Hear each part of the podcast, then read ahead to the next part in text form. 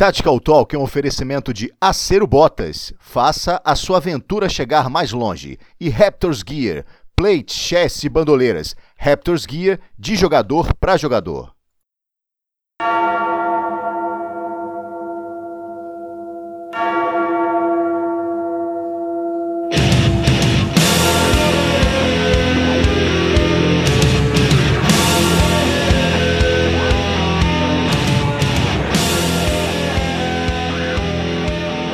Sim, meus amigos, Tactical Talk de número 40 na área. Hoje, sábado, dia 23 de 5 de 2020, com um convidado especial. Mas antes, como sempre, aqui, parceiraço, grande Marcelão. Fala, Marcelão, boa noite. Boa noite, Rodrigo. Você tá bom, meu rei? Bom demais. Vamos aí para essa live mais parecida com uma live no meio dessa pandemia do capeta, né? Mais uma prova que a gente resiste mesmo estando no grupo de risco. É verdade, é verdade. Já estamos nesse grupo de risco já há um bom tempo, diga-se de passagem. E a live de hoje, a live de hoje, olha Marcelo, você falando sobre live. E o nosso Tactical Talk de hoje, temos um convidado aqui, especialíssimo, meu amigo, meu professor e meu sócio, Doc Felipe Bittencourt. Fala, Filipão, boa noite, meu brother. Boa noite, Aranha, boa noite, Marcelão, tudo certo? Cara, estamos aqui, cara, resistindo à pandemia firme e forte, mesmo estando no grupo de risco. Maravilha, meu irmão, vamos lá. Uh, pessoal, a nossa, a nosso Tactical Talk de hoje, uh, a gente vai trazer um tema que a gente já, uh, nós já comentamos. Ah, o Marcelo já escreveu um texto muito bom sobre esse tema, né? Um texto bem completo, diga-se de passagem. E nós já fizemos um programa, né, Marcelão? Nós já comentamos também sobre esse tema. Porém, com certeza. Haja visto o que aconteceu, né? Uma fatalidade enorme que aconteceu há uma semana atrás, né? Falecimento aí do Rubão, um cara querido por todos lá de Curitiba, ele era o dono da Soft Tech, né? E acabou vindo a falecer em campo, né? Uma, fat uma fatalidade enorme. E aí, uh, nós já tivemos essa conversa sobre esse assunto, e foi uma conversa minha com o Marcelão, mas hoje nós trouxemos aí o, Doc Felipe, né? Que é médico e jogador de Airsoft também. E aí vamos ver se a gente consegue aprofundar um pouco mais sobre o tema, conversar um pouco mais sobre isso. E depois a gente vai trazer também aí algumas dicas sobre montagem de kit para levar em campo. Doc, vamos lá. Você soube do, do da fatalidade que aconteceu no, na semana passada? Soube, cara. Soube. Eu, Aranha, eu soube e assim, a gente. A, a, a, comunidade do Airsoft ela fica toda consternada, né, cara? Porque a gente não espera que aconteça que aconteça isso com um cara que tá ali se divertindo, um cara que tá ali segundos atrás ele tá rindo contigo, tá brincando contigo e de repente acontece isso, né, cara? Então eu soube, eu não conhecia pessoalmente é, o, o Rubão ali, mas é, a gente fica a gente fica até sem entender, cara, fica bem de mãos atadas assim, porque é uma situação muito complicada, né? Nós já tivemos uma, uma, um acontecimento parecido com isso na época do paintball aqui também. Um grande amigaço nosso, no meio do jogo, passou mal e, e acabou falecendo também. E realmente uma situação que ninguém quer, ninguém quer intervir numa, numa hora dessa.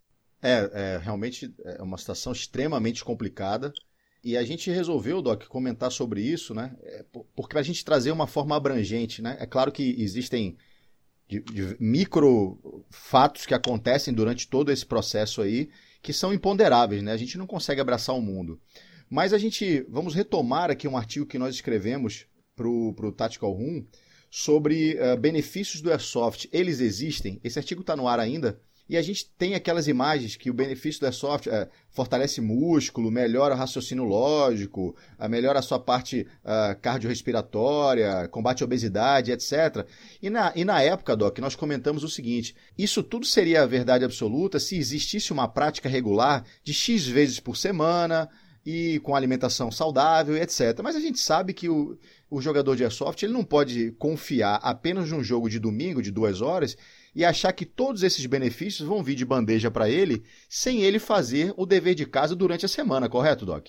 É isso aí, cara. Se a gente for pensar no Airsoft como uma ferramenta para condicionamento físico, não dá para considerar um dia só, duas, três, quatro horinhas que seja, para que seja considerado uma atividade física que vai te trazer todos esses benefícios.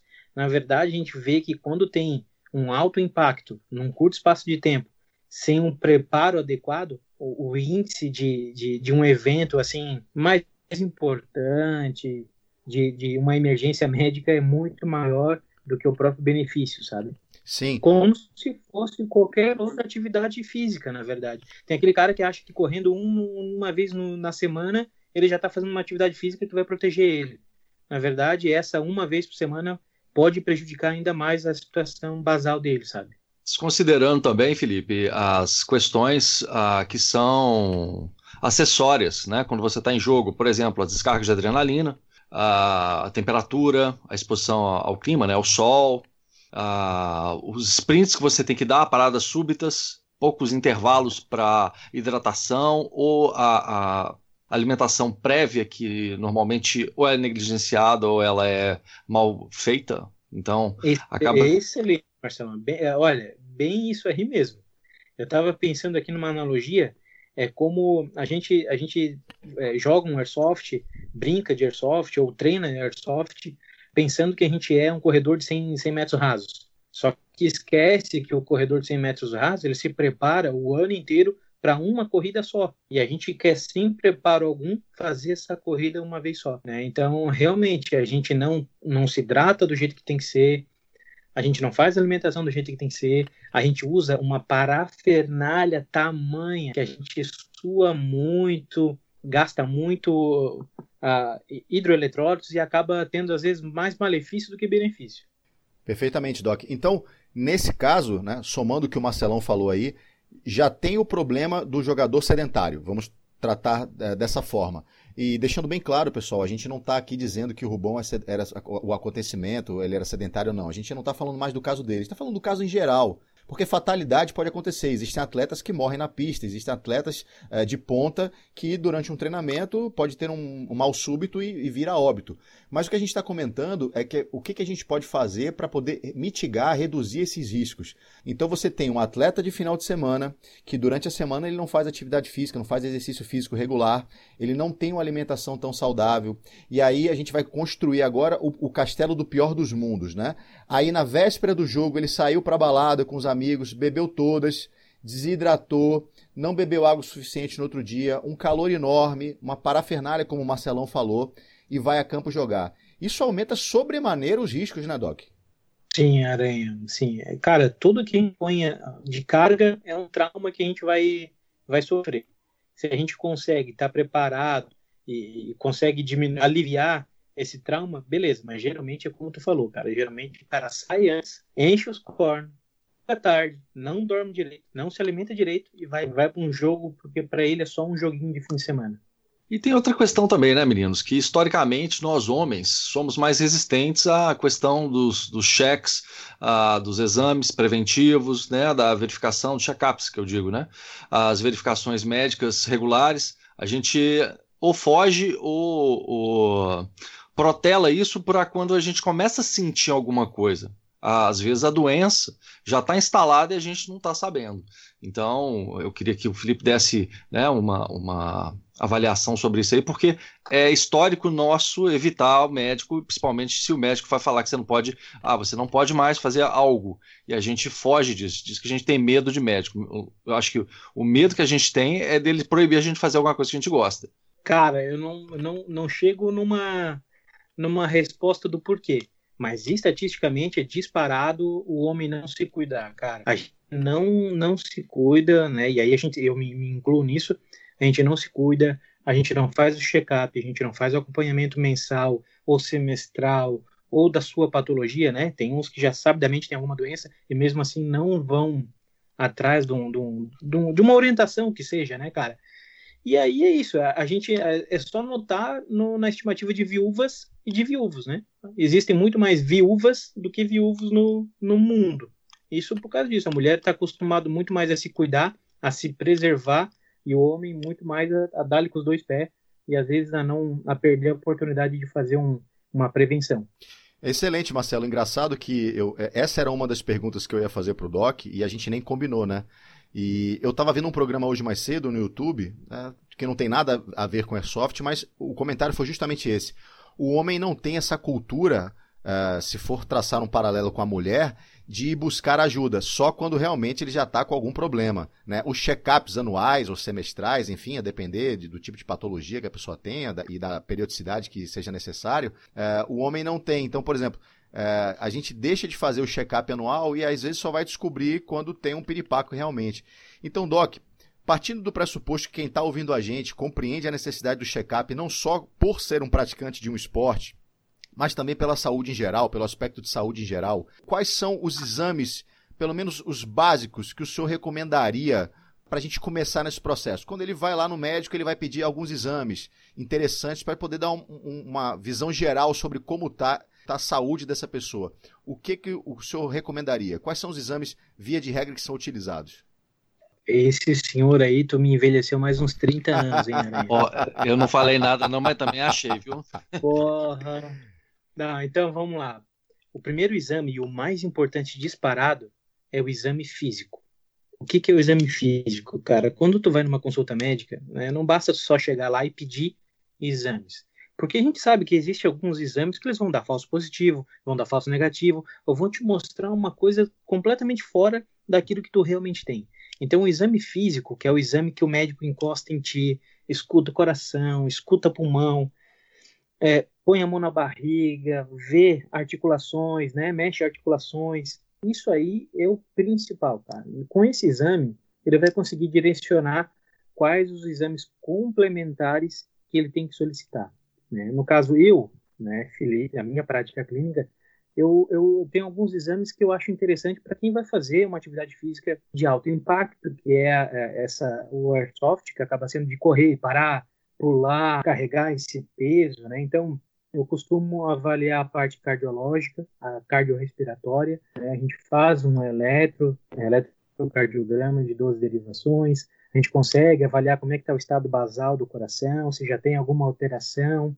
De repente, se na ausculta cardíaca, né, a hora que o médico está botando o estetoscópio para ver, uh, para escutar o coração, se ele escuta algum barulho diferente, algum batimento diferente, ele pede um ecocardiograma, que é um outro exame do coração. De repente, ele pede a parte de colesterol, triglicerídeos, né? É, a gente solicita isso para ver como é que está também o status cardiológico dele, cardiovascular dele, se ele tem, se ele é potencial risco. A gente avalia pressão arterial, aí dependendo do nível de pressão arterial, com peso, com as classificações de risco, a gente vai determinar se ele pode fazer tal exercício físico com esforço se tem que ser um pouco mais leve.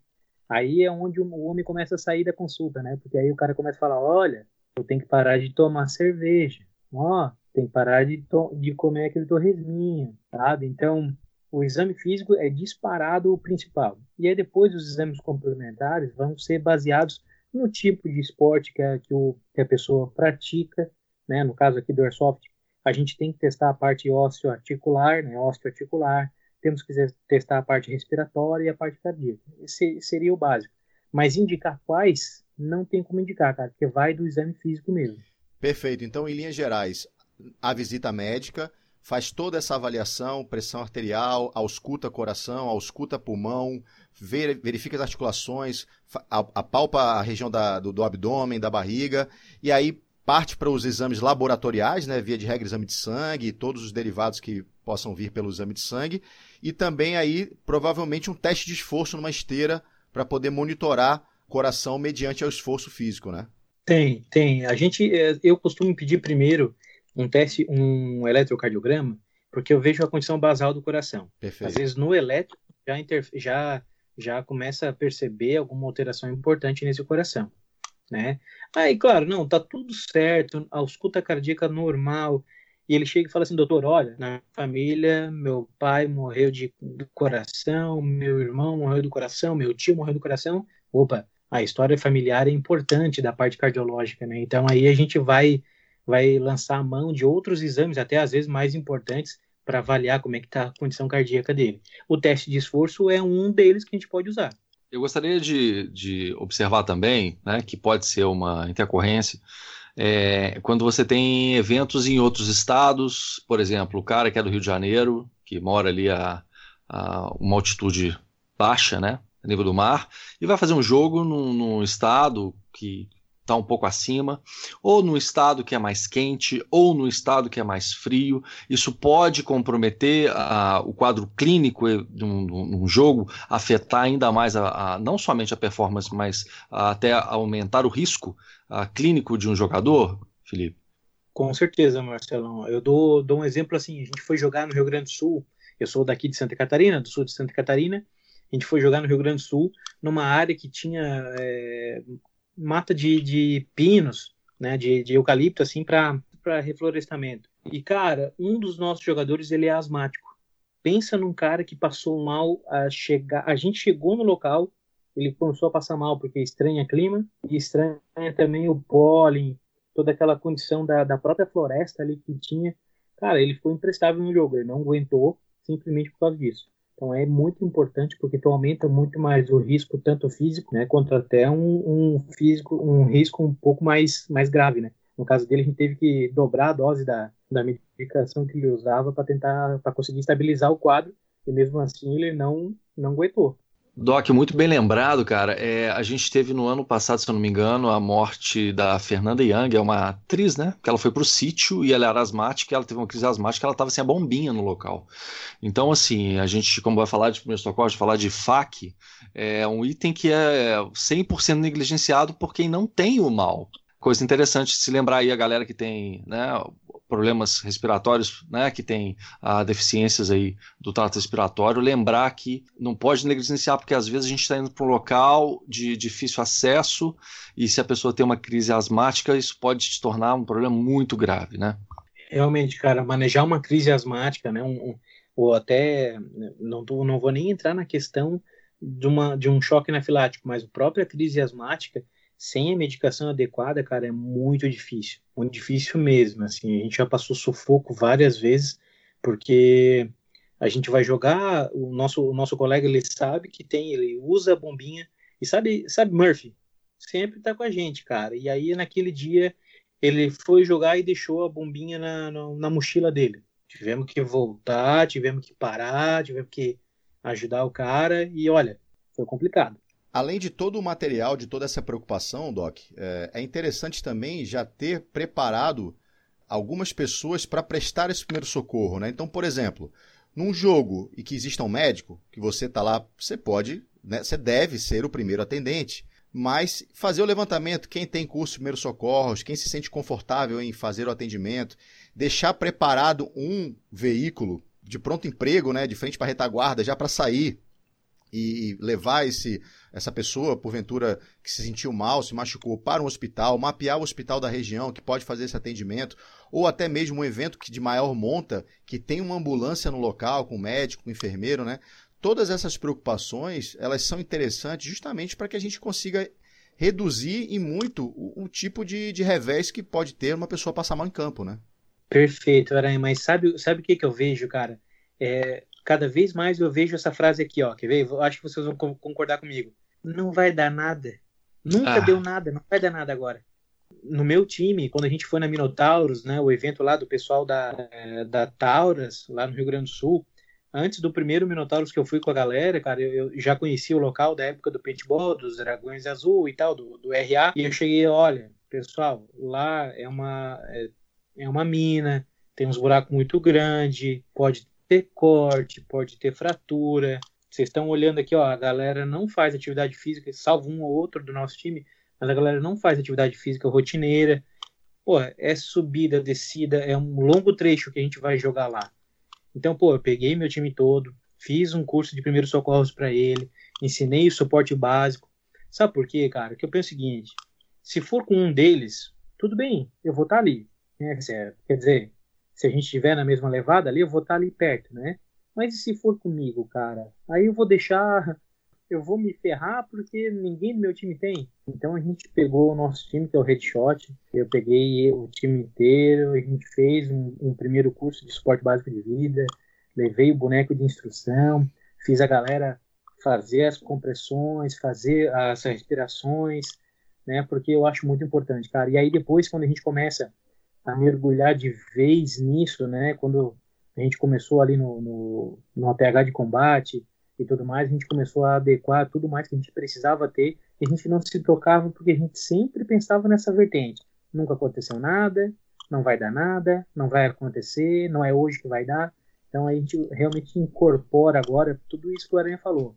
É o carro pronto, quem é que vai atender, quem vai ser o secundário, quem vai ser o terciário, quem que vai ajudar, quem que vai ligar para a polícia, eh, quem que vai ligar para a ambulância, tudo assim, cara. Porque realmente a gente sabe que é, é melhor ter e não precisar do que precisar e não ter, né? Partindo do pressuposto que esse problema cardiorrespiratório, como, como você mesmo falou aí, a questão das compressões, das ventilações, isso uh, o praticante procura num curso de suporte básico de vida, empresas privadas uh, fornecem esse tipo de, de informação. Salvo engano, também os bombeiros eles têm também alguns cursos que eles oferecem à população, né? Uh, vamos deixar essa parte de lado e vamos mais para a parte do jogo ali, o que, que pode acontecer, né? Vamos montar um IFAC para um praticante. Então, uh, uma coisa que ele vai carregar, vai levar consigo, ele está no meio do jogo e aí ele caminhou lá 30, 40 minutos, no, mata dentro, ele carrega consigo um equipamento que ele pode utilizar.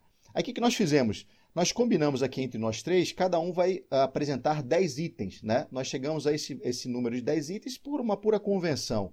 E aí cada um vai apresentar os seus 10 itens e basicamente explicar uh, os motivos de carregar aqueles 10 itens. Vamos começar como nosso convidado, é óbvio, né? Então, Doc, quais são os 10 itens que você levaria no seu IFAC uh, para um jogo uh, de Airsoft? Então, Aranha, deixa eu começar a esclarecer uma coisa. Eu sou médico há 13 anos, eu sou um dos instrutores de suporte básico de vida aqui da rede municipal. Eu capacitei toda a rede municipal de fisioterapia, de médico a fisioterapeuta, a dentista, a, no suporte básico de vida aqui. E, e aí, por isso, cara, eu já tenho uma eu já tenho uma facilidade com alguns equipamentos, com alguns materiais que eu já usava desde antes. Mas eu consigo definir uh, a minha vida em antes a PH, antes a PH de combate e pós a PH de combate. Isso realmente fez eu mudar muita coisa né, no, no que eu carrego comigo e no que eu deixo no carro e na minha outra mochila.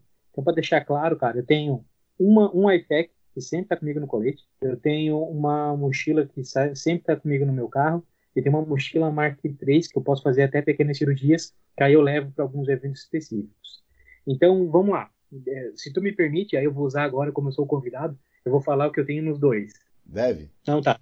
Deixa, só, um, só um parêntese, Doc. Deixando claro, pessoal, deixando claríssimo que isso é um material para um médico que está levando. É, é ele, ele carrega esse material, não é a visão do jogador. A visão do jogador já não sei se o Marcelo vai trazer ou eu vou trazer, mas isso é a visão de um jogador que é médico. Então, a depender do que ele vai falar aí, não adianta você se empolgar, porque você não vai utilizar. Se você é leigo, se você não for médico, né, de nada vai adiantar. Isso é, é bem importante de frisar isso aí. Então, deixa eu falar uma coisa, cara. Para quem realmente não, não tem treinamento algum, para aquele cara assim, ó, que não tem treinamento algum, a ferramenta mais importante que ele vai ter é um apito e o celular, tá? Para pedir por ajuda ou para chamar quem possa ajudar naquela situação, certo? Então, eu vou falar agora a minha visão, eu como um, um, um servidor, como uma pessoa operadora da saúde, né? É, como eu falei, a minha vida antes, antes combate trauma, antes a PH de combate e pós a PH de combate. Eu levo sempre o meu IFEC, uma gase metro, uma gase com coagulante, dois torniquetes, atadura elástica, na verdade essa atadura elástica eu botei como genérico, mas eu uso a Olais, certo? Okay. Eu levo, é, eu levo também uma cânula nasofaríngea, um selo, um par de selo de tórax uh, e uma manta aluminizada, certo?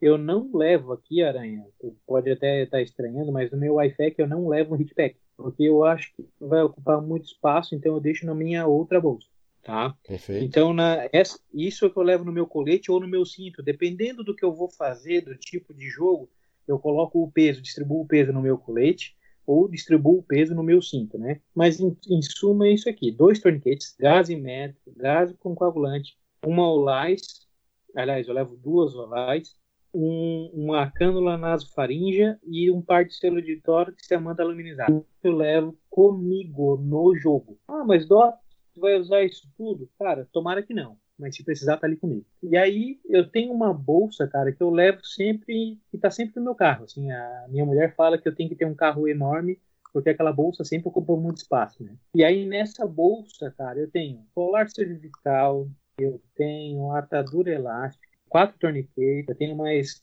duas olares, duas bandagens israelense, eu tenho uma máscara de fluxo único, eu tenho dois pares de selo de tórax, uma, duas cânulas nasofaríngea, eu tenho a manta aluminizada, eu tenho três mantas aluminizadas, eu tenho seis, cinco hitpacks, e aí nessa do carro eu costumo ter, porque eu me esqueço, cara, quando eu vou montar a mala eu me esqueço, então eu costumo ter as minhas medicações de uso normal. O que, que é isso? São medicações para dor, para febre, protetor solar, que eu também tenho nessa bolsa, porque eu sempre esqueço, e uh, medicação antialérgica, porque eu tenho rinite, né? Então, às vezes, eu tenho que ficar usando. Além disso, cara, eu tenho no meu colete uma, aquela tala da Sam, eu acho que tu já viu falar. Sim, eu aquela tenho. Tala da, ela fica, ela dobra certinho, dá para te botar dentro do colete onde vai a placa, uhum. e porque né, nos jogos de airsoft, assim, às vezes a gente pode ter uma fratura ou um entorse, então aquilo ali é ótimo para fazer uma, uma, uma, estabilização de uma fratura de um entorse. Então é isso que eu tenho, né, no, tanto no meu iFac quanto na bolsa que fica no carro, que é quando eu vou nas viagens, quando eu vou para os jogos assim em outra cidade, eu sempre estou comigo. E quando eu vou para um curso específico, quando eu vou atirar, quando eu vou com os meus amigos para fazer treinamento de tiro, quando eu vou com o Marcelão, na época que a gente fazia o combate trauma, quando a gente ia né, dar o curso, eu sempre levo a minha, minha mochila Mark III, que além de todos os componentes que eu já citei aqui, ela tem ainda as pinças cirúrgicas, tem bisturi, tem cânula, naso, é, cânula traqueal para fazer acrílico de emergência, e eu tenho também um ambu para fazer uma ventilação positiva, né? Caso o meu, meu, a minha vítima, meu paciente precisar. Sensacional. É quase um hospital ambulante, né? Mas é isso aí, que a gente está é, falando é médico, né? Você é médico, tem o conhecimento é, necessário, não, né? É, essa é a diferença, assim, na verdade, assim, cara, não adianta a gente querer comprar tudo isso se tu não sabe botar Perfeito. um ambu na cara do cara, né? Não adianta o cara correr atrás. Eu vejo a galera me perguntando, ah, eu quero comprar aquela agulha para descompressão do tórax. E aí eu pergunto uma coisa simples, né? Tu já usou um torniquete? Aí o cara, hã? O é. torne o quê? sabe? Então, assim, eu vejo a galera querendo fazer o seu embuste, querendo uma coisa fantástica e às vezes o básico ela não sabe, não sabe fazer, né? Mas, mas isso é isso é o que eu tenho de equipamento porque a gente tem treinamento, a gente acompanha os grandes mestres da gente, o Dr. Chese, o Dr. Manilha, né, o Lessa, então a gente sempre está trocando ideia porque a gente, a gente faz os treinamentos, a gente recebe esse treinamento desde a faculdade, desde quando a gente atua, então isso faz a diferença. Então não adianta o cara que está tá escutando a gente agora achar que ele vai comprar tudo isso e está tudo certo e ele vai conseguir salvar as pessoas, porque às vezes ele vai precisar apenas de um torniquete e se ele não sabe usar um torniquete, ele não salvou a pessoa, né? Show de bola. Marcelão, o teu. Boa. É, mas a verdade é o seguinte: a gente já está no tempo do Felipe. Eu não gostaria de prendê-lo mais do que o necessário. Então temos que ver se, se tem tempo para isso para a gente falar ou se a gente uh, uh, vai liberar o homem para o homem trabalhar. Como é que tá, Felipe, o tempo? Cara, mais uns minutinhos eu consigo. Então vamos lá, beleza. A minha versão é o seguinte: é, a minha versão é para o jogador, ok? É, porque a maioria dos ferimentos que a gente tem uh, em Airsoft normalmente são pequenas lesões, pequenos traumas, nada muito grave, pequenos cortes. É, então eu excluí o torniquete dos 10 itens, então vou falar por item aqui, tá bom? Okay. O primeiro é, são luvas, para proteção, uh, para sua proteção do, do contato com os fluidos corporais. Marcelo, Marcelo deixa, me desculpa, cara. É, tu vê, a, a, eu vou, eu vou te interromper, mas para falar, a gente trabalha tanto com isso, cara, que para mim já é um item que eu nem, eu nem me preocupo mais em colocar nas minhas coisas, porque ela sempre tá. Mas realmente, luva uh, e máscara, tá? Agora, principalmente agora, máscara e luva é algo que não sai das minhas bolsas e do meu EFEC mas é tão automático que eu nem, nem penso mais que é um item que eu tenho que colocar. Sem estresse que para nós a gente entendeu, mas de qualquer forma, né? Fica Como sossegado. eu notei, né? E eu coloquei aqui até quatro pares, porque na hora da, do estresse, na hora do, do, do sanhaço, é muito comum você rasgar, né? Então é. você puxa, ela rasga. Eu coloquei quatro pares aqui justamente por esse motivo. Às vezes você vai passar um par para o cara que vai te auxiliar, então Uh, em número, em quantidade, eu não vou ser muito espe eh, específico, não, mas um par só não resolve, não, viu, gente? É, gases, eu coloquei quatro pacotes, porque é, no caso de um sangramento hemorragia de couro cabeludo, né, dependendo do lugar que pega, um pacote vai rapidinho. Então, para fazer um curativo superficial, você precisa de mais de, de, de, um pacote. Coloquei atadura elástica, e atadura elástica que você pode entender como atadura comum, essa de crepom que você encontra, ou você pode ser aquelas Toban, né, aquelas gringas caríssimas, ou até mesmo a israelense, se você tiver acesso a esse material. Quarto item, bandagem triangular, porque ela é um coringa, ela serve para um tanto de coisa, inclusive para contenção é, hemorrágica. Coloquei o cobertor aluminizado, que ele é obrigatório, não somente para manter a temperatura evitar que a perda de temperatura da vítima, mas também como recurso no caso da necessidade de improvisar um curativo oclusivo. É, coloquei uma pomada bactericida, porque no nosso caso, em muitos casos, a gente tem um ferimento superficial, por exemplo, uma bolinha, uma bebê que perfura a pele na face, no lábio, né, no couro cabeludo, ah, nos braços, e a gente está num ambiente de, altamente contaminado, por exemplo, que a gente joga em ex-frigorífico, ex-abatedor, né, pasto. Então, é um, um material para proteção superficial do ferimento, você faz um curativo por cima e você tem uma salvaguarda, mesmo que pequena, uh, de, de, combate aí a agentes patogênicos. Da mesma forma, spray antisséptico, né, que poderia substituir isso aí para limpeza, para, primeiro, barreira de proteção para pequenos ferimentos. É uma pinça, que é o oitavo item, para remoção de espinhos, farpas, é, ferrão de abelha, de insetos, né? Às vezes é o que você consegue tirar para não piorar, para não enfiar mais o ferrão, o espinho para dentro. Uma pinça ajuda bastante. Uma tesoura de ponta romba, né, para acesso de, de, ferimentos, fraturas, a lesões de extremidade. Às vezes é necessário, tirar a bota, você cortar a bota fora e você não vai conseguir fazer com uma faca, tem que ser com uma tesoura.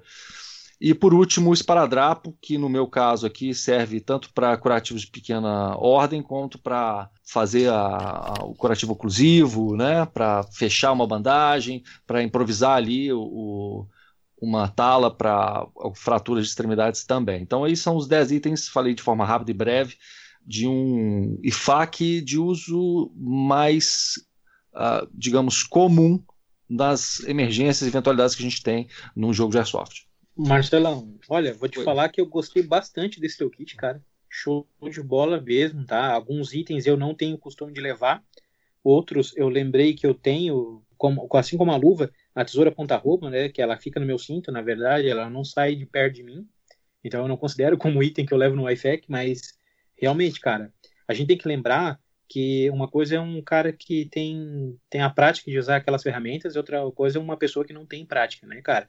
Esse teu kit aqui tá perfeito, cara. Eu acho que para um jogo de airsoft, uma pessoa que não tem um treinamento adequado, ou uma pessoa que realmente não, olha, eu sei o que, onde eu estou me metendo. Esse aqui tá perfeito, cara, perfeito mesmo. Eu gostei bastante. A única coisa, a única ressalva, Marcelo, que eu tenho é quanto ao uso da pomada bactericida. Por quê? Às vezes a gente faz um curativo ali na hora do jogo, o cara se cortou, o cara ah, relou ali, pô, fez um, um, um ferimento num braço, numa perna, superficial, nada grave. E aí ele, ah, ele vai lá, mete a pomada bactericida, mete a atadura por cima, a gás, a atadura por cima e tal, e às vezes ele esquece de fazer o complemento dessa, dessa avaliação dessa ferida num ambiente com mais controle, né? Seja num posto de saúde, num pronto atendimento, num consultório médico, que seja, porque aí às vezes a gente acha que passou a pomada e está safo, né? Não precisa fazer mais nada. E às vezes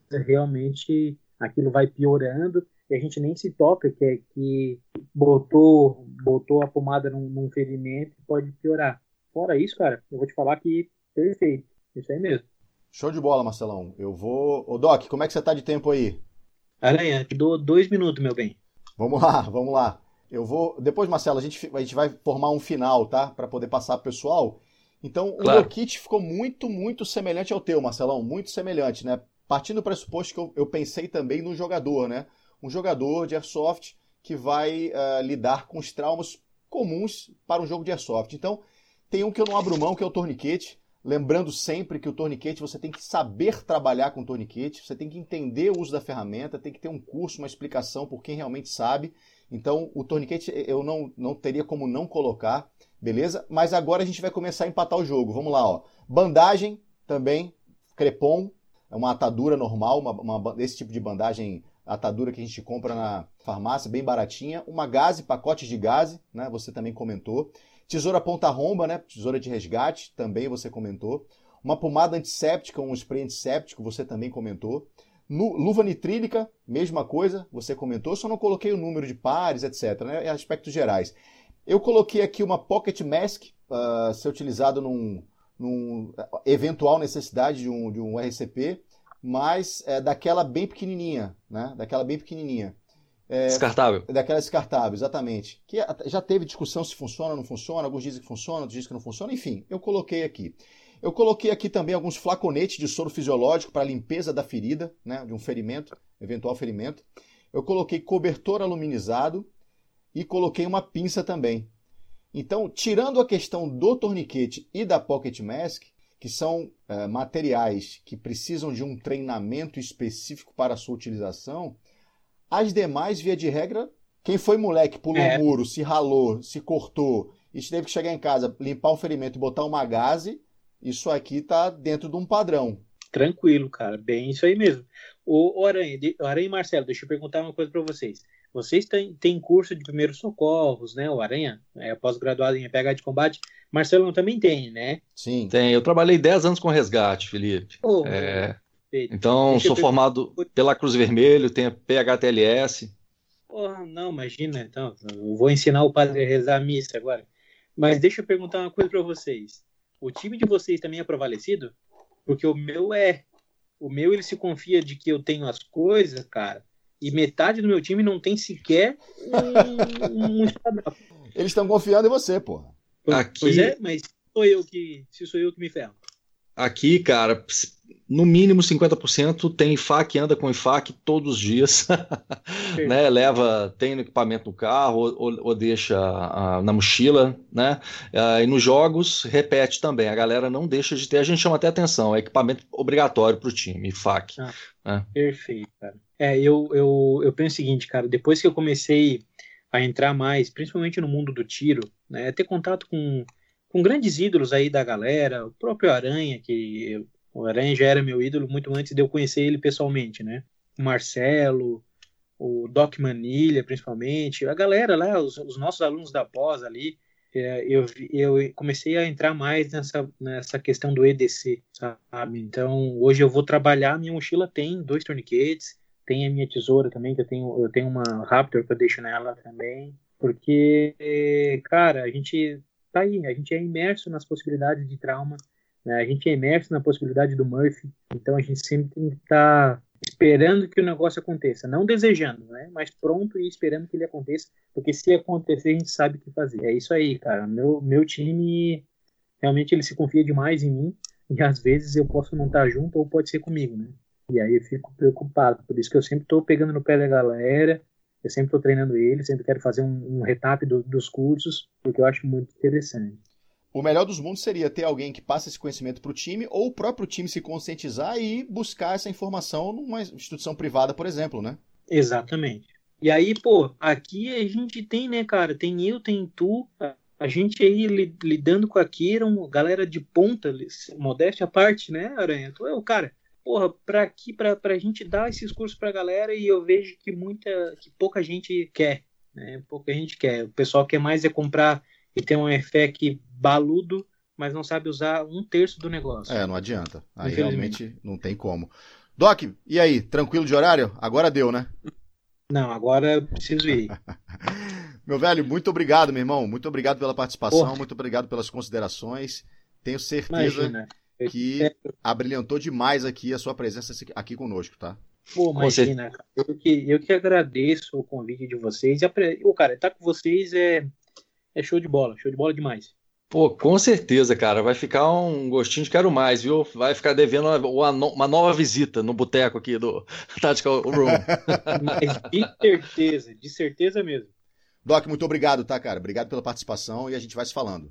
Obrigadão, gente. Valeu. Senhoras e senhores, Doc Felipe, abrilhantando aqui o nosso Tactical Talk de número 40. E vamos dar continuidade então, né, Marcelo? Bora lá, cara, bora lá. Então vamos lá. É, continuando esse assunto para a gente encerrar, é, pelo menos essa parte, ou continuar, né? Porque eu acho que ele é, é rico demais da conta. Com certeza. É, 10 itens, gente, é muito pouco para você montar um IFAC, mas já começa, é uma ideia incipiente para que você monte, você se preocupe com o assunto. Felipe falou uma coisa muito importante que é você não sim, simplesmente ter o equipamento, é saber usá-lo. Né? E às vezes só ter o equipamento já basta, pelo menos a gente já chega lá, se o equipamento está em você, a gente usa o seu equipamento. Né? A gente já discutiu em outros uh, Tactical Talks passados, quando o, o, até recentemente aconteceu, né? a necessidade de uso de um torniquete, uh, e o torniquete era chinês e o torniquete quebrou no, policial federal.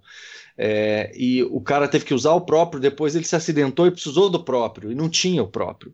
Então, é, é, diminuindo um pouco o peso do uso né, de, um, de um equipamento que vai salvar sua vida, como é o caso do torniquete, né, uma, uma gaze, uma atadura, né, um cobertor térmico, tudo isso você tem que ter pensando primeiramente em você. E depois você vai pensar no próximo.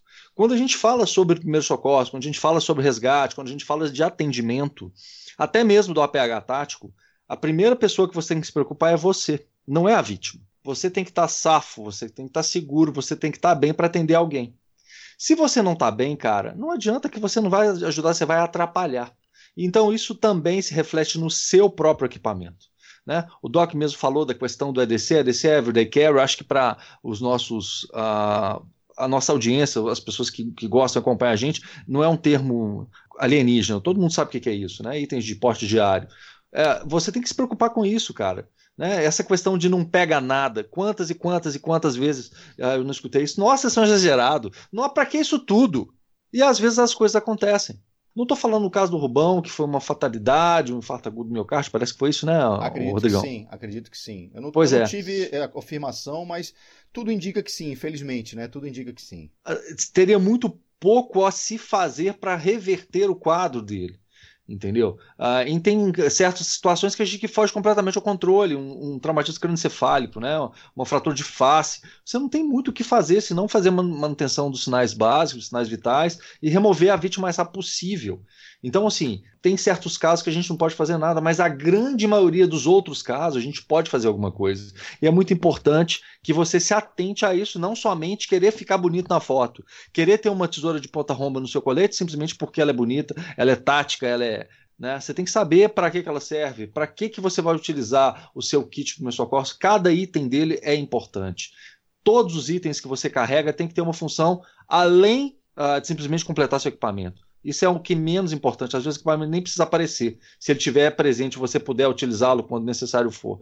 Então é uma coisa que você tem que ter consciência, não só para você, né, para terceiros e para pessoas que estão fora do seu eixo, no seu, no seu trajeto de casa até o local, né, para o dia a dia, para um parente, para um ente querido ou para um completo estranho.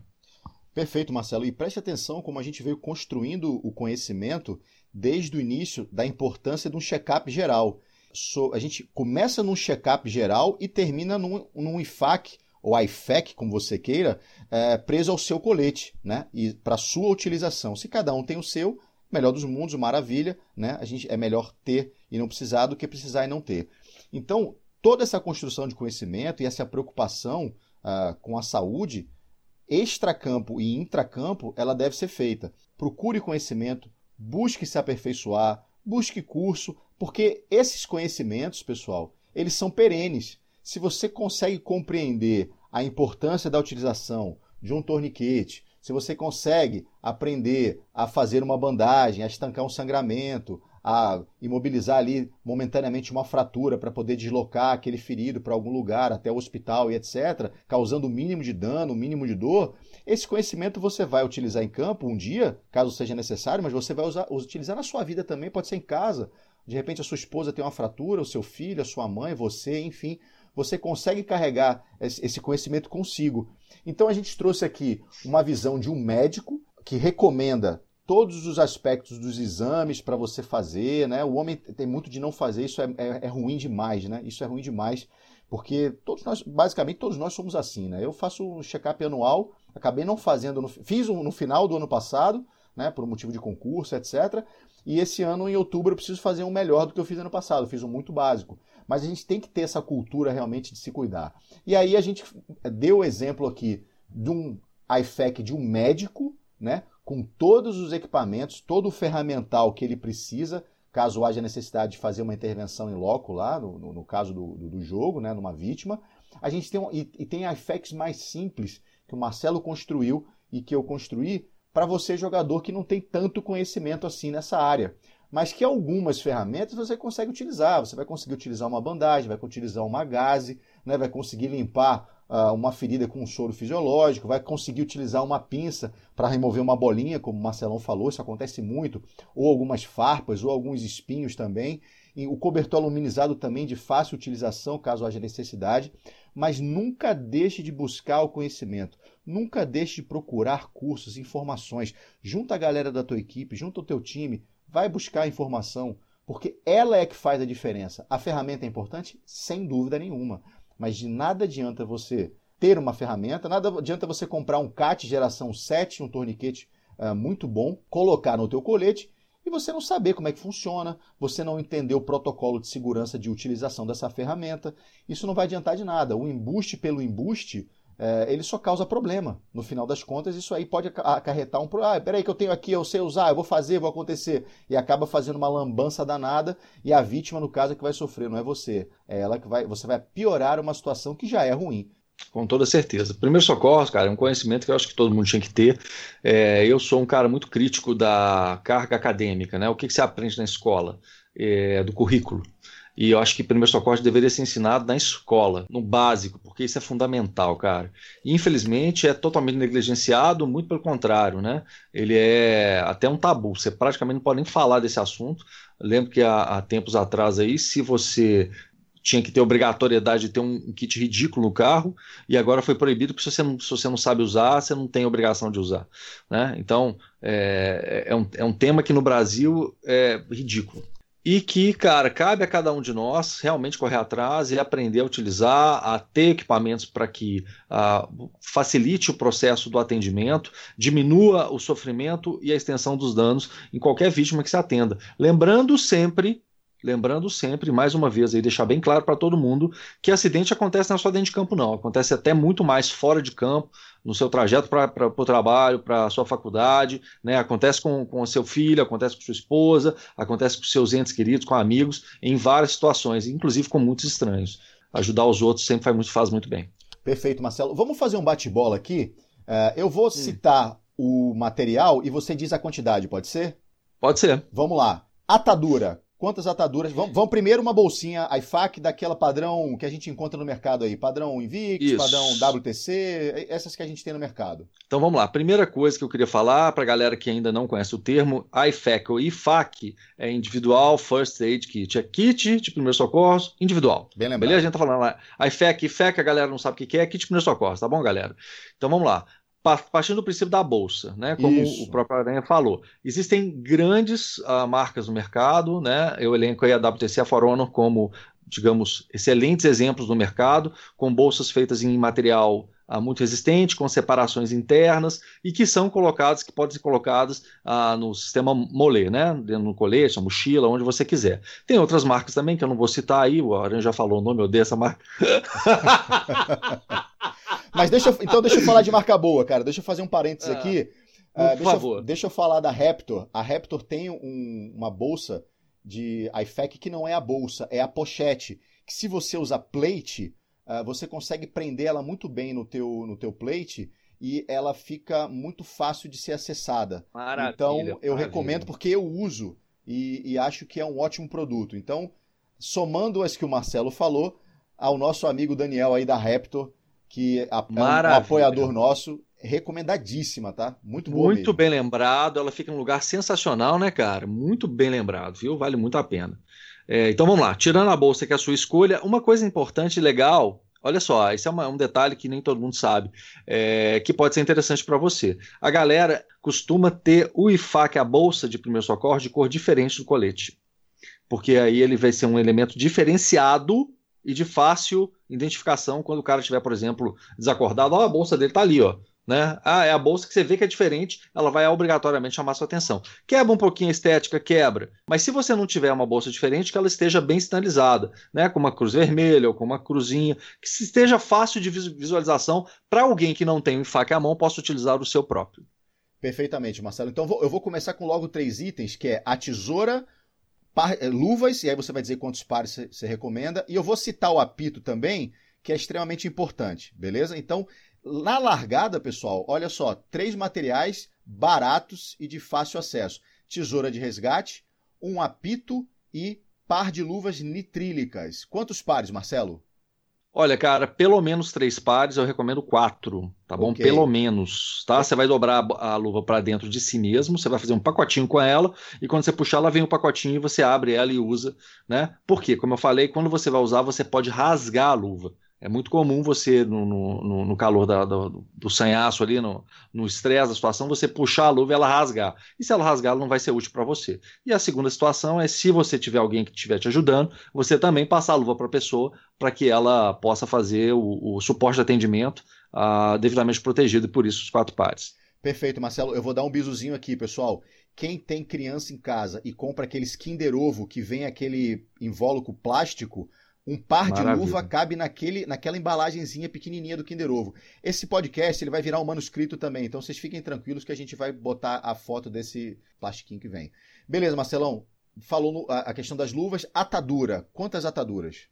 Pois é, então vamos lá. Atadura a gente vai considerar aí é, essa atadura elástica, né, de rolo beleza? Isso. É, para a galera saber, é aquela que se desenrola parece a múmia, né? Exatamente. para não confundir os nomes. Então, essa atadura, cara, eu recomendo também pelo menos três ataduras, sendo pelo menos uma pequena, uma média e, se você puder, uma grande. Beleza? Se não puder, duas médias, uma pequena, já atende bem praticamente a todos os problemas que você vai ter em campo. Vamos lá, gaze. Quantos pacotes de gaze? Aquela gaze quadradinha, pessoal. Pois é, cara, eu gosto de pelo menos cinco pacotes, mas é muito, tá bom? Pelo menos aí você ter três no mínimo, e aí um cinco é adequado. Por quê?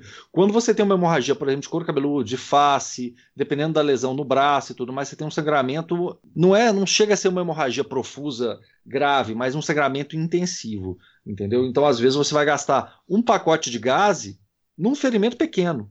Então é interessante você ter.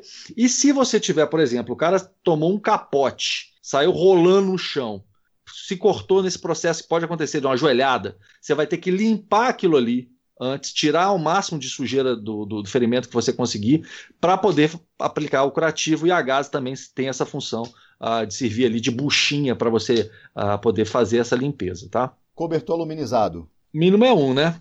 Que é para vítima, entendeu? Agora tem cobertores aluminizados, são diferenciados, tem um que é em formato de saco de dormir, que é melhor, só que é ruim para você botar a vítima inconsciente dentro dele, e tem um que parece uma barraca que ele é vazado dos dois lados, que ele também é muito bom, só que eles são mais caros. Então, se tiver um bom cobertor aluminizado, já atende. Se todo mundo tiver seu cobertor, vai ser maravilhoso que você vai poder fazer uma proteção uh, frente, verso, embrulhar a vítima uh, para ela ficar bem protegida aí e perder menos temperatura, menos calor, né? pinça, qual o modelo de pinça? Aquela que a, que a, que a esposa usa para tirar pelinho da, da sobrancelha, não? Pode ser, cara. Eu não vou te mentir, não. Aquela que você vai encontrar basicamente uh, em qualquer farmácia. Você vai encontrar esse tipo de pinça, ou, ou lá na, na, nas maquiagens, porque a pessoa vai tirar. As meninas tiram, como é que chama esse trem? Sobrancelha, né? Com, com essa pinça. É, se você quiser uma pinça um pouco mais específica, cara, tem umas pinças que tem uma pontinha, ela é mais firme, é um aço que não é um aço mais vagabundo, ela é mais firme. E ela é bom porque ela não deixa escapar o que quer que você venha pegar com ela. Por exemplo, uma ferpa, ah, um ferrão, para que isso não entre mais ainda na pele, você precisa de uma coisa mais resistente. Às vezes a pinça mais vagabunda ela não tem essa capacidade para fazer isso. Por exemplo, a pinça do, do, do canivete uh, Victorinox ela é boa? É, mas não tão boa quanto essa pinça mais profissional. Lógico, quanto mais profissional o equipamento for, mais caro ele é. Aí deixo a critério de vocês, faça avaliação, comprima a pinça e tenta pegar pequenos itens com ela. Se ela pegar, possivelmente ela vai te atender bem no campo também. Maravilha. Aqueles flaconetes de soro fisiológico que tem um plastiquinho de 10 ml, quantos daquele, Marcelo? Uns 3 ou 4? Olha que interessante, cara. Aquele flaconete ele é interessante para você fazer uma limpeza dos olhos eu acho ele válido demais, a conta ele é melhor que a água para fazer limpeza, é, mas é muito pouco. A 10 ml é muito pouco. Né? É, cada um ele é vem é bom, 10 ml, mas... né? Cada um vem. Cada um vem pois 10 é. ml pelo menos uns quatro para você fazer uma limpeza, porque kit de primeiros socorros, cara, você usa e você tem que renovar o kit. Toda vez que você usa, você tem que renovar. Então é bom que você tenha pelo menos isso aí, só tomar cuidado porque eles são fracos, né? Se você ficar espremendo, comprimindo ali, ele pode estourar dentro do seu, do seu IFAC. E aí, esquecemos de alguma coisa não? Gaze foi, bandagem foi, cobertor luminar foi. Bom, é, o antisséptico. O Vamos falar do antisséptico. Exatamente, uma tá? pomada antisséptica. Ou spray, né? Isso. A questão da pomada, eu não tiro a razão do, do Felipe, não. Ela, inclusive, é um item que muitas pessoas criticam, porque ela é um veículo, né? Da mesma forma que você está protegendo, você está mantendo o veículo ali, né? Você tem que limpar isso posteriormente, fazer um curativo melhor, averiguar. Às vezes é necessário até tomar uma, uma injeção antitétano, dependendo da extensão do ferimento, entendeu? Com uma certeza. coisa que tem que acompanhar.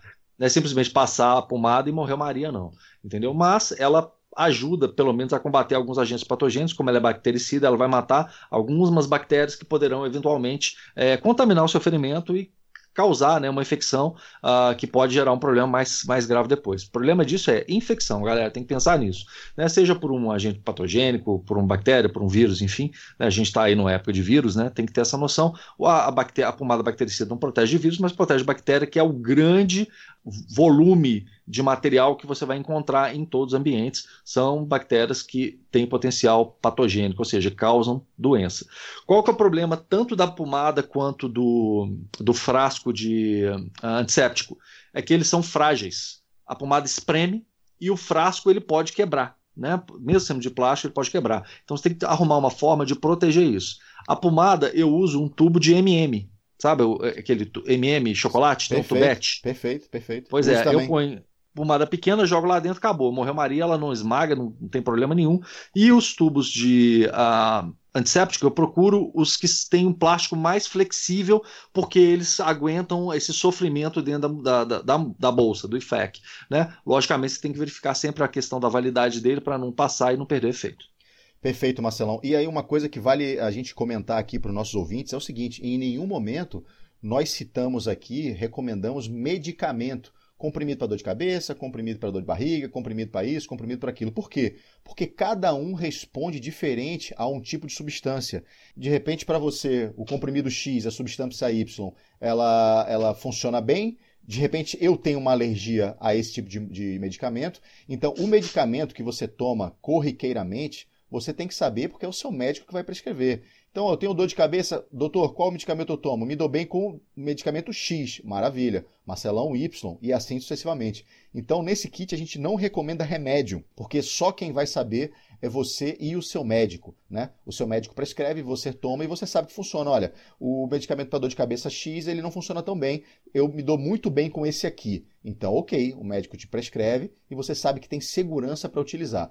E também é válido para os seus medicamentos corriqueiros que você toma por algum problema de saúde que você tenha. De repente você é hipertenso, de, de repente você é asmático, você já sabe, porque já foi prescrito o medicamento correto para você utilizar. Ele é, ele é adaptado, né, adequado a você. Então a gente não comenta sobre medicamento em kit de primeiro socorro, principalmente para jogador de assoft, certo, Marcelo? Correto, eu queria deixar uma observação extremamente pertinente, que é o seguinte: se você já tem ah, uma predisposição a clínica, se você já tem um mal anterior, se você já toma alguma medicação, você tem que deixar claro que você toma essa medicação, tem esse mal. Porque se acontecer alguma coisa em campo e você ficar inconsciente, as pessoas já vão saber o que, que você tem, vão saber que medicação que você usa, se pode aplicar ou não, que se estiver inconsciente você não vai conseguir tomar nada via aérea, ok? É, mas se você for transportado para o médico, para o hospital, para uma instituição que vai cuidar de você, as pessoas que vão te transportar já vão saber informar para o médico, falar, olha, ele tem hipertensão, ah não, ele tem, ele desmaia, ele tem uh, surto psicótico, né? enfim, vai falar o problema que você tem. Se você, por acaso, transportar a sua medicação dentro do seu IFAC, essa medicação ela tem que vir com a posologia e o nome do remédio, ok? Não é simplesmente a bula, não. Você tem que falar, olha, que são um comprimido a cada tantas horas, porque na hora lá do, do, do sufoco, a pessoa vai pegar qualquer comprimido e vai botar na sua boca. Né? Ah, me dá meu remédio. Qual que é seu remédio? Tem 30. Então toma cuidado, inclusive, com a sua própria indicação, para que as pessoas que forem te ajudar, ou no seu momento de estresse, você não cometer um erro e tomar a medicação errada. Perfeito, Marcelo. Lembrando sempre, pessoal, véspera de jogo, evita perder noite de sono, ir para balada, tomar todas não se alimentar direito, não hidratar direito, né? todos esses, esses fatores, eles acabam contribuindo para você não se sentir bem no mínimo a tua performance não vai ser a mesma. Se você tivesse uma noite de sono ok, se você tivesse hidratado corretamente, se você tivesse tomado um café é, não, não, extremamente reforçado, porque aí vai pesar também, mas você comeu alguma coisa. A gente sabe o desgaste que tem durante um jogo, ainda mais se for um jogo que tem uma duração uh, um pouco maior do que a gente vê por aí. Então é sempre importante você levar em conta tudo isso aí. Certíssimo, cara. E outra coisa, é um respeito em, com seus companheiros também, né, cara? Porque você chega de virote ou chega chapado, exalando álcool sua performance não vai ser igual, você vai passar mal. Né? Quem já não viu, já viu isso acontecer? Já, eu já cansei de já ver. Vi. Cara. Graças a Deus, não muito, mas eu já vi. Infelizmente, eu já vi. Não, eu já cansei de ver, cara. É um, é um saco, porque às vezes tem casamento, às vezes é, são, são digamos, ah, eventos sociais que não tem como fugir, mas às vezes o cara gosta. E aí, esses caras que ficam de virote todas as vezes, tô, velho, haja paciência, cara. Entendeu? Você já vê o cara lá, já tá tom de novo. Você sabe, o cara exala o álcool do seu lado. Então, é. você sabe que aquilo ali você tem que ficar de olho, que você não pode dar nada numa, numa posição perigosa, fisicamente perigosa pro cara, porque o cara eventualmente pode perder a atenção, ou ele pode ter um. um uh, tá desidratado, perder um pouco do foco mesmo, fisiológico, e acabar entrando num problema e se machucar. É, e vamos comentar também, já pegando o gancho dessa ideia que você deu, Marcelo, é o seguinte, pessoal. Durante o jogo, não se, não se toma bebida alcoólica nenhuma, né, pessoal? Ah, vou pro respawn ali, vou sentar ali, vou tomar uma e vou tomar uma breja. É, não faça isso, pô. Isso é uma falta de respeito tremenda. E você pode gerar um problema sério com isso aí, realmente, né? Então, se você quer depois confraternizar, espera terminar o jogo, terminar o evento, terminar o encontro com o pessoal. Senta, toma tua cerveja, come o que você quiser e vai para tua casa. Durante o jogo, isso é inadmissível, né? Pré-jogo e, e durante o jogo, isso é inadmissível. Se você quiser depois tomar uma cerveja, confraternizar, tá tudo certo, sem problema nenhum. Perfeitamente, cara. Você lembra de você ter consciência. Ah, eu acho que a gente já falou isso mil vezes aqui. O mote do, do, do Tactical Room, Tactical Talk, é, é, falar exatamente sobre segurança, sobre responsabilidade, sobre consciência, sobre comprometimento, né? E lembrar que tudo que você faz em campo, cara, vai refletir diretamente nos seus companheiros. E isso aí é muito importante para que a gente mantenha a qualidade com consciência e com consistência. Porque senão não adianta nada, cara cara. Senão a gente vai se igualar aos piores exemplos que tem aí dentro do segmento.